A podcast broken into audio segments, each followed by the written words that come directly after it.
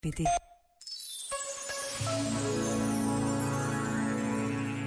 Conhecermos a nós mesmos é o melhor caminho para aceitar o outro nas suas limitações. Ou como ensinou o mestre, aquele que não tiver pecados que atire a primeira pedra.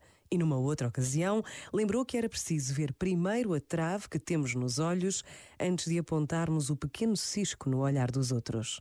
Assim, se analisarmos com atenção aquilo que queremos apontar ao outro, acusando-o, percebemos-nos que também nós não somos sem mácula.